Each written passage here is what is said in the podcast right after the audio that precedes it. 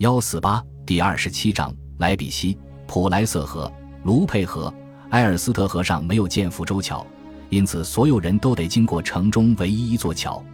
该桥位于一连串狭窄街道的末端，横跨普莱瑟河。十一点三十分，灾难发生了。此时离全军完成过桥上需很久，但桥被炸毁了。无需被伏击沦为战俘的士兵人数远远超出两万，战败变成了溃败。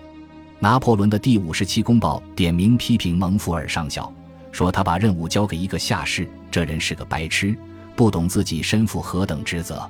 爆炸撼动城市时，人畜尚在桥上，人与马的肢体便如下雨般落在街上与河里。一些军官决定游泳过河，以免背负。麦克唐纳成功了。波尼亚托夫斯基骑马下水，但那匹马爬不上对岸，摔倒在主人身上，结果他连人带马被激流卷走。一名渔夫从河中打捞上波尼亚托夫斯基的尸体。一些波兰军官想把元帅的镶钻肩章、戒指与鼻烟盒还给其家人。渔夫把这些东西卖给他们，赚了一大笔钱。拿破仑有一个装外国报纸的红皮公文包，上印醒目烫金字外国报纸。此公文包和他的马车一同被缴获，他在贝纳多特眼皮底下被人打开，胜负相隔无穷距离。莱比锡会战前夜，拿破仑说道：“帝国横亘其间，从死者算到伤员的话，三天之内，拿破仑损失了四点七万人，约三点八万人被俘，另有三百二十五门大炮，九百辆货运马车，二十八面步兵和重骑兵的军旗被缴获。”从数据上看，这显然是拿破仑军事生涯中的最大败仗。皇帝在公报中承认的战损是一点二万人与数百辆货运马车。他还说，损失的主要原因在于桥梁被炸毁，炸桥导致军队陷入混乱，改变了局面。他写道：“凯旋的法军像败军一样抵达埃尔福特，后来又有士兵逃跑叛变，因此他只能带着八万人返回萨勒河对岸。”而战局开始时，他的大军团有二十多万人。我们的混乱队伍中爆发了伤寒，疫情可怕。巴雷斯尚未回忆到：“所以，也许能这么说，离开莱比锡时，我们遭遇了能吞噬军队的一切灾祸。”拿破仑且战且退至莱茵河畔。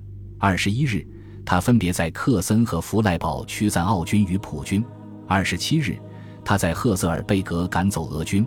三十至三十一日。他在哈瑙战斗两日，逐退拜恩军。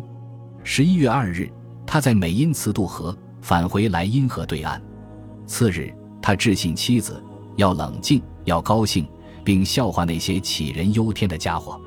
然而，拿破仑的军队中仍有十二万人被困在易北河、奥德河与维斯瓦河的要塞中。拉普在但泽，阿德里安迪塔伊将军在托尔高。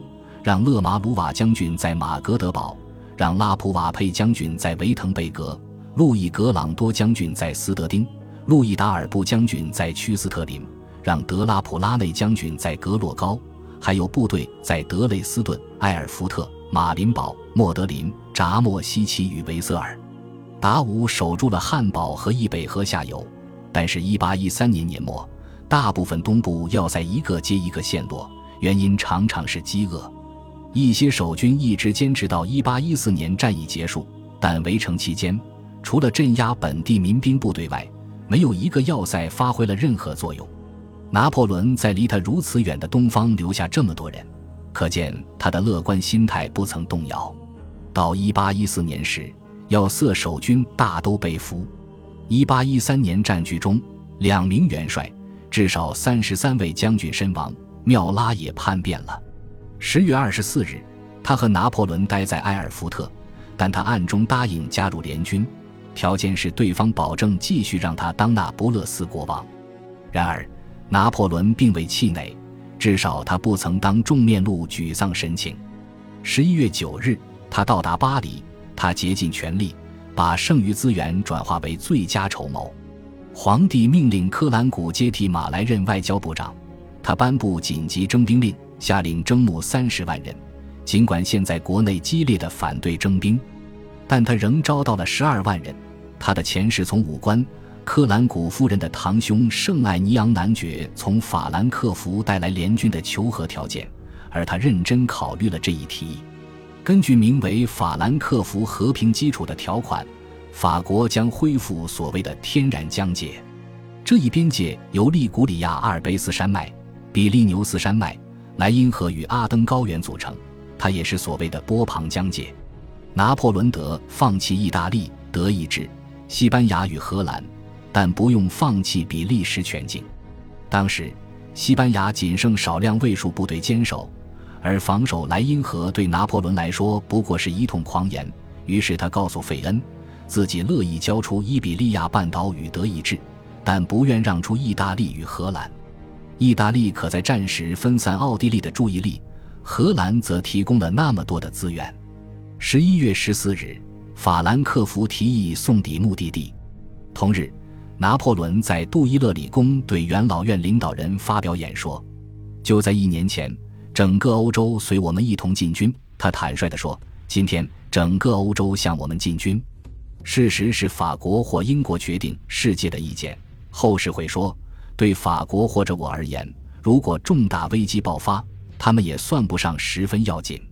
次日，他只是科兰谷，若英军到达巴约勒附近的马拉克城堡，就烧掉它，还要烧掉我的所有房子，让他们没法睡在我的床上。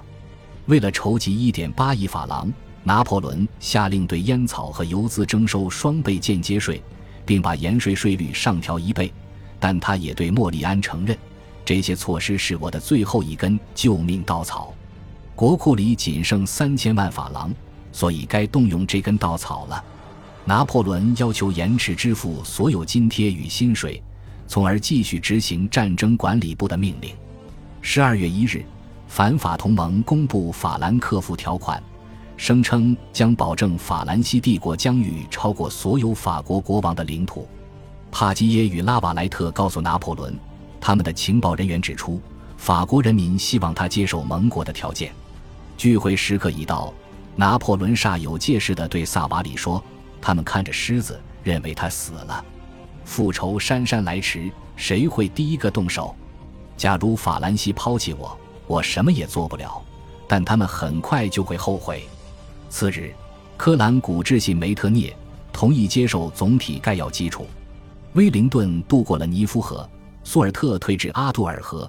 十二月十日，梅特涅便回信称盟国正等待英国答复。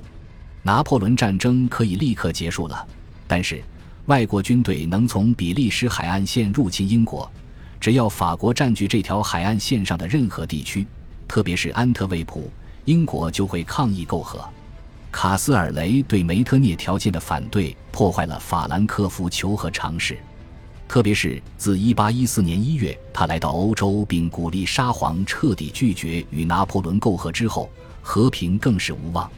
卡斯尔雷认为，只要拿破仑是法国君主，和平局面就不会长久。战局中，辉煌胜绩让法军增光。